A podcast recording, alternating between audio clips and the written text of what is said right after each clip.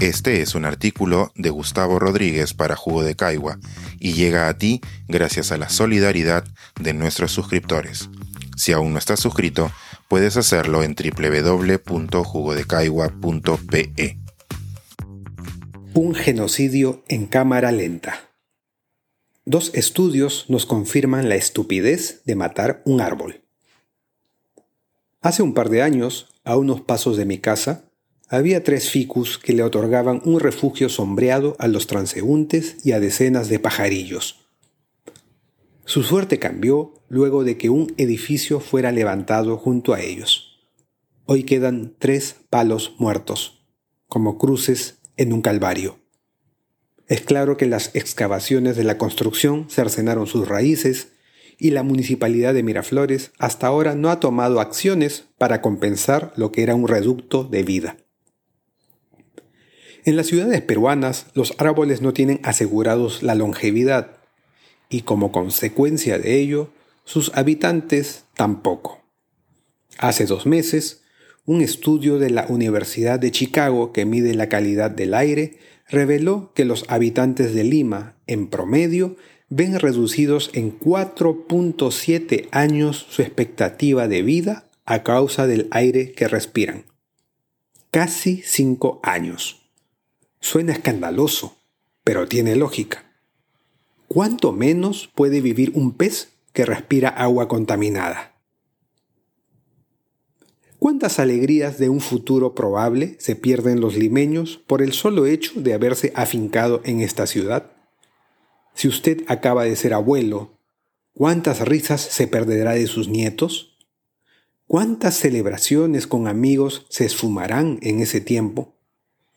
Si usted es futbolero o futbolera, ¿qué mundiales de fútbol se perderá irremediablemente?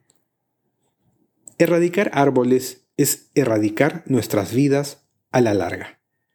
La trampa está en ese a la larga.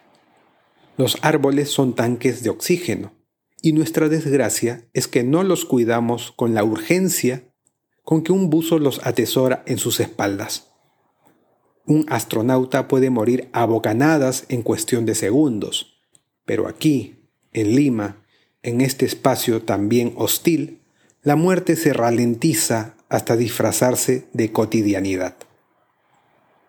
El informe más reciente de The Lancet Countdown refrenda a su modo el estudio que ya he mencionado. Lima es una de las seis capitales con menos cobertura vegetal del planeta un podio de índole mortal si consideramos que, según el mismo informe, los árboles pueden rebajar en 10.9% el estrés térmico. Es evidente que la ausencia de áreas verdes no es la única responsable de todos los años que nos son mutilados. A ella se suma una estupidez organizada para que el dióxido de carbono se apropie de nuestras calles un acumulado de conceptos, normas y actividades entre los que podemos contar un desbalance endémico a favor de los autos en desmedro de los peatones, el petardeo a un sistema integrado de transporte público, incluidos las licencias a unidades destartaladas y el déficit de ciclovías, un sistema fallido de revisiones técnicas, una semaforización deficiente que provoca atascos y acumulación de gases, y, por supuesto, miles de conductores que se lanzan a esta selva sin respetar las reglas de circulación. Creo, sin embargo, que dejar morir un árbol o no preocuparse por su reemplazo debería tener incluso más sanción moral y económica que las que consideramos para las infracciones de movilidad.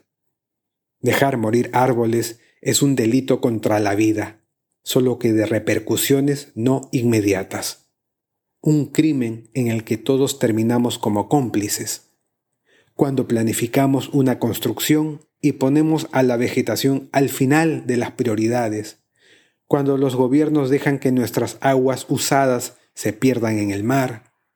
Cuando vemos antiguas fotos de nuestras ciudades arboladas y no nos indignamos al compararlas con nuestros actuales pasajes de concreto. Cuando, en suma, nos dan náuseas las hachas que se hunden en la carne viva y no nos conmueven las hachas que hacen lo mismo en los brazos vegetales. Este es un artículo de Gustavo Rodríguez para Jugo de Caigua y llega a ti gracias a la solidaridad de nuestros suscriptores. Si aún no estás suscrito, puedes hacerlo en www.jugodecaigua.pe.